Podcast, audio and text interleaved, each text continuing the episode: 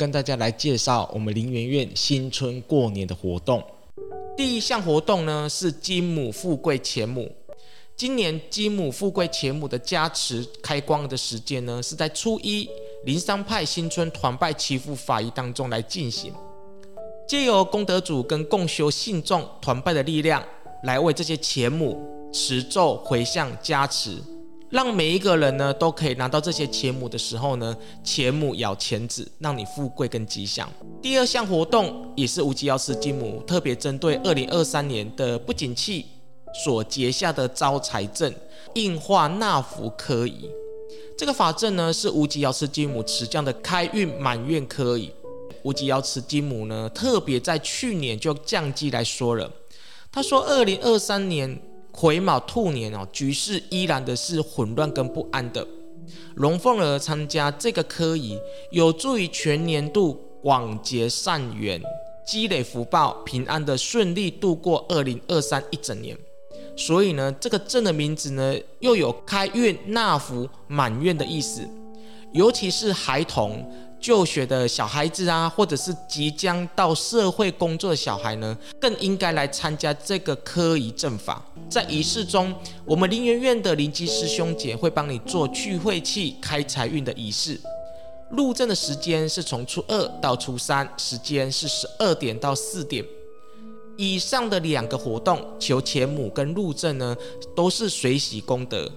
最后一项，在林园院所举办的开运招财活动。也是所办的聚财五宝灯，聚财五宝灯总共有五盏灯，它分别是日进斗金灯、贵人灯、事业成就灯、财运增长和消除贫苦。它是以灵山派特有的祈福法跟点灯仪式，消除每一个人最想要处理的一些问题，也燃点每一个人最想要达到的愿望。聚财五宝灯的灯手目前只有开放十二位。那个人灯每种灯限二十个名额，不管是报名灯手或者是个人灯，你都是必须要得到无极瑶池金母的应允才能够得到。灯手是三个圣杯，而个人灯是一圣杯。过年期间，只要参加以上三种的招财仪式，你都可以获得一张广财运通符。这是由瑶池金母所持降的开运招财符哦，非常的难得，而且呢。这个符呢是因应二零二三年的不景气所持降的哦，相关的活动办法跟说明都已经放在了资讯的说明栏里面了。如果对林媛媛的新春的活动有任何的疑问，都欢迎传 Telegram 或者是 email 来询问。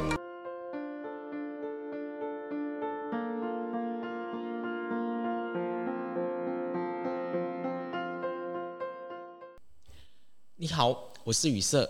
你今天看过一本好书了吗？过年快到了，想说来录一集跟我们新春过年相关，而且呢是应景的内容。那么就想要来跟大家来分享，在之前呢我出版的《请问财富无极瑶池金木亲传财富心法》里面一则的文章。这则文章的名字呢叫做“房间有补财库的术法”。那么这些仪式呢，真的可以增加今生的财运吗？哦，相信呢，每个人对这个问题也一定感到非常的好奇。过年期间呢，许多的庙宇哦，一定会举办许多补财库啊、招财开运的这些仪式。那这些仪式做了到底有没有用呢？那我们一般人在参加这些仪式的过程当中呢，到底又该怎么做，可以真正的来补我们的财库跟改变我们的运势呢？再加上二零二三年的景气啊，真的非常的不好。许多的投资专家、理财专家，还有各国的经济专家们呢，都已经预估了，二零二三年呢，通膨啊、乌俄战争啊、台海危机啊，都有可能造成经济的下滑。所以呢，林园院呢，也在今年的过年呢，举办了一系列以林山派科以为主的。开运招财的这些术法，要帮助每位的虔诚的信众呢，在二零二三年可以招财纳福转运，然后增加你自己的财运哦。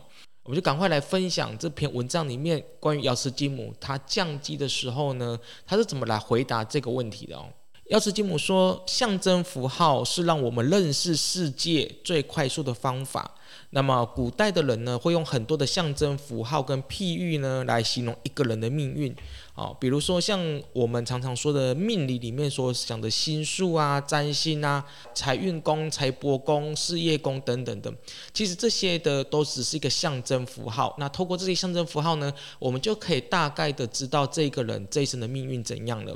那么药师金姆说，就像你们问我的关于补财库这个说法呢，其实也是古人以具体的形象描绘一个人这一生的财运的象征符号哦。所以呢，听起来啊，补财库这三个字不是只有近几年台湾或是华人世界在流行哦，在古代的华人世界当中呢，就用补财库来解释一个人的财运哦。药师金母说：“你可以把无形的财运哦，想象成世界上许多的东西。你可以用任何的方式，用任何你可以理解的方式哦，譬喻这辈子的财运跟福报哦，不一定用财库。我们常常说的这个金山啊、银矿，还有呢，在观元辰宫的时候呢，会用灶，还有这个米瓮，也可以来代表你这辈子的财运状况哦。”所以呢，就可以知道，其实财运这个东西呢，古人用很多的象征符号，都是让我们快速可以了解今生财运的方法。那么，要是金母就接着说了，他说：“打开财库的方法是什么呢？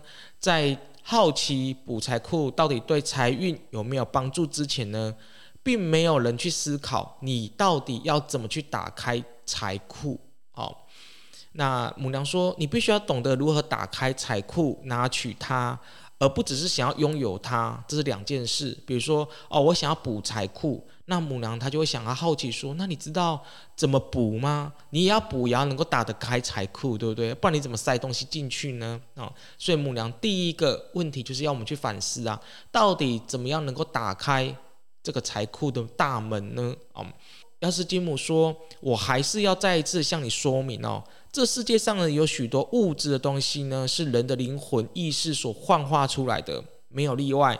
那是人的灵魂意识呢，创造了这一切。所以呢，这些象征符号不能够说它不存在，因为有象征符号，再加上人的灵魂意识，就会创造出一个实像，而这个实像呢，就在这个灵界当中。药师金母说：“打开财库，幻化财运的源头，其实啊，就是你的灵魂的意识了。所以，打开的方法的源头，就是你的灵魂意识啊。在这边呢，我稍微做个解释哦。我们每一个人哦，命运有高有低，但是呢，不是在你命运不好的时候呢，就赶快求神拜佛哦，把你这些啊、倒霉的运势啊。”推给别人，然后希望别人来帮你做解决，像这样子呢，就是把你的灵魂的力量呢啊丢出去啊。那所以药师金姆呢，在这篇文章特别指示啊，他说呢，如果你想要打开财库，最好的方法呢，就是要多运用你的灵魂意识。那所谓的灵魂的意识在打开财库又是什么意思呢？当你感觉到贫困、贫穷，感觉到又没有钱的时候，你可不可以用你的意识呢，把那个感觉把它终止？不要让自己的贫穷的意识呢吞没了你，所以母娘说，这是打开财库的第一步，也是最主要的，就是你至少要学会控制，不要让自己一直陷入到那种很贫穷的困境当中啊。听起来很难，对不对？但其实呢，做起来哦，只要一点点的时间来练习哦，其实每个人都可以做得到。就是你不要让自己哦感觉到一直都觉得很贫穷，然后每天就是觉得啊自己很贫穷啊很苦那样子。如果你的苦啊你的贫穷哦可以当饭吃，那没关系，你就每天喊苦吧。但是不管你快乐与否啊，你贫穷与否，你发现每天都是要过的啊，那么就不要太过于沉浸在那个不好的环境当中。接着母娘她就解释哦，她说你要知道的是。当一个人的习气非常重的时候呢，会拖累你自己灵魂意识的运作力量，没有办法去突破你自己设定的一种框架。这个时候呢，你就算做再多的关于开财运啊、补财库的这些仪式哦，是没有用的。也就是，如果你的心很贫穷哦，你就算跑遍了全国庙宇，希望来年能够更有钱哦，这这件事情呢是不可能达到的。我常说哦，就好像你口袋里面哦放了一坨不好闻的东西，那你又希望呢，到任何个地方呢，可以那个空间的好闻哦，很香的气味，能够让你的身体香香的，是不可能的，因为重点不在外面的空间，是在你的口袋里面哦。那母娘就举一个例子啊，他说呢，有一个人呢，他就拄了一个拐杖，说他能以非常快的速度呢跑完一百公尺，你相信吗？你听了绝对不会相信，为什么？因为他的先天条件就是有问题嘛。那他说他又可以用很快速的方式跑完一百公尺，然后这是不可能的。那么你要改变的是拄拐杖呢，还是他跑步的方法？其实都不是哦。他要先去找医生改善脚的问题，再来解决另外一个问题嘛。对，这就是答案了。所以呢，你问我关于补财库到底有没有用呢？补财库这个说法，只是古人用来譬喻，让人家了解这辈子的财富。事实上呢，财库跟你这辈子的财运一点关系都没有。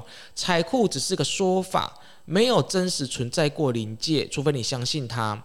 就像我前面所说的，人跟财神爷之间的关系呢，你你必须要先相信自己是有力量的，那么补财库呢，就会发挥效果。无形界跟人的意识是有微妙的关系，就是有如此的不可思议，超乎你的想象哦。母娘她并没有否定补财库，她也没有否定财库的说法，但是她也讲了啊，其实灵界没有财库的这个东西，就是如果你到了灵界，你绝对不会去看到自己有一个财库在。你的灵魂里面嘛，哈，这是不可能的。但是母娘说，你的灵魂意识呢，确实也会创造某一种的幻化的东西出来啊，所以这是很微妙的东西。母娘她既否认，她也不否认，哈，就说，哎，其实。灵界没有这东西，但是因为你的脑袋里面幻化出来了，确实它也会影响着你哦，所以这是灵界很难让人家去探测了解的地方。那母娘说，回到最核心也是最基本的问题：你相信你自己吗？你的意识是坚定的吗？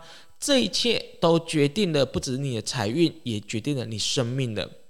如果这个人活在一个山洞里面，他的生活所见都只是在一个小小的山洞里面。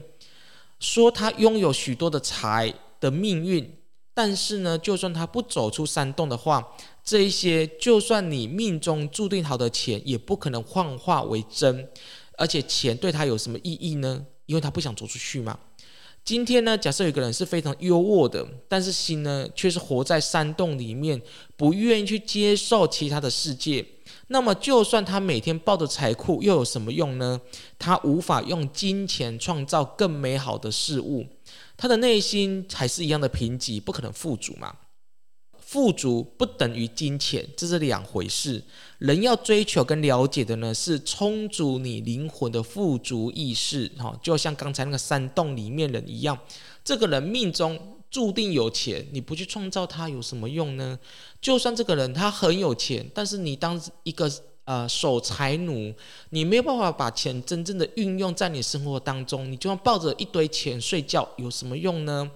所以母娘说啊，人历经了无数的转世轮回，最终的目的就要修炼你的富足意识，不要让自己的心灵感觉到贫穷，而不是说让你的存折数字很多，也不要以为说啊数字很多就让你感觉很富足，不一定哦。我也看过有很多有钱的人呢啊，每天都很抱怨，在这个生活当中抱怨他的孩子啊，抱怨他的公公婆婆啊，抱怨他的这个家庭等等之类的，他也很有钱，可是他却不富足。那你想要当一个什么样的人呢？我相信每个人说哦，我想当一个有钱又富足的人，对不对？对，但是呢，这些都是可以透过修炼跟学习而来的哦。瑶池金母降基哦，他所说的每句话，其实他有时候不会给你肯定的答案，他会预留一个思考的空间，让你去想一想。到底在这个空间里面，你可以活出什么样的属于你自己的人格出来？毕竟生活是掌握在你身上的，他也不会像一般的人说啊，你做这件事情就让你荣华富贵，不可能。他也没有说啊，你这样做不可能啊，命运是决定你不你不可能成功的，所以你就不要去这么做啊，他也不会这么说。所以呢，他讲的这一席话，主要就要告诉我们什么？第一。如果你想要打开你的这辈子的财运，你就必须要怎么去拿取它，而不是想要拥有它。意思就是说，如果你想要打开财运，你要懂得运用你的灵魂意识，创造属于你自己的财富感、富足感，而不是只是说啊，我要增加我的数字。好，第二个呢，你如果没有办法突破你自己的这辈子的习气，好，参加无数个。开运补财库的这些方法都是没有用的。第三，拥有金钱，但是呢，你却不想改变你自己的心性，改变你的生活，你也不想走出去，去面对更多的挑战，你的灵魂最终还是贫瘠跟匮乏的。最后一点也是很重要的。富足跟金钱是两回事，你要体悟的是如何的感受全然的富足感，但是不要成为一个守财奴啊，不要被金钱所束缚的哦。是，请问财富无极瑶池金母亲传财富心法的这本书里面的其中一章的章节哦。其实我在写这一篇文章，我所感受到瑶池金母他想要告诉我们，就是呃民间信仰的这些仪式哦，你。都可以不用拒绝他，但是也不要的把你真正生而为人最宝贵的意识哦，把它荒废了。因为灵魂意识就是新的斗志嘛，这个新的斗志啊，新的坚定力啊，还有新的力量哦，是靠你年轻的时候呢，就一步一步的慢慢的打造的。我其实也听过有许多的这个。有钱人哦，还有就是房地产的大亨们哦，其实他们也很相信命理，他们也很相信这一些，所以呢，但是呢，他们对于这些投资理财的东西呀，他们也很掌握，他们也会尽量的让自己的财富啊，让自己对于世界的这些理财观念呢，不断的充足。那所以，我们从这个瑶池金姆的分享里面就可以听到了，补财库，你可以说它是存在的，但是打开的密码来自你心的力量。你必须要先学习，就是刷新你对于金钱、对物质的这种呃匮乏感。那么，当你再去参加这些补财库仪式的时候呢，才能够创造自己更大的财库跟自己啊、富足的意识。在这本书的后面呢，要是吉姆也特别去指示啊，他说，当我们在参加这些仪式过程当中的时候，请记得这些开运的仪式，它没有办法创造你数字啊。金钱存折的数字是可能没有办法，但是这些仪式最起码最起码就是可以帮助你，让你的匮乏的意识啊，慢慢的降低。当你的匮乏意识降低的时候呢，你才能够看到更多的可能性。就是这个章节里面呢，要是金母侠告诉我们每一个人的，创造你属于你自己的富足意识，接下来你才能够汇流更多的金钱的想法、观念、理财投资的这些呃资讯，然后找出一条让自己富足有钱的一条财运之路。那么以上呢，就是这一集要跟大家来分享的哦。在节目的最后，宇色再一次提醒每位的听众朋友，林园院从初一到初三举办的一系列走春的活动，宇色在这边诚挚的邀请每位的听众朋友来林园院参拜无极瑶池金母。新春活动的时间还有参加的办法都已经放在下方的说明栏里面了。我是宇色，新春初一到初三林园院见。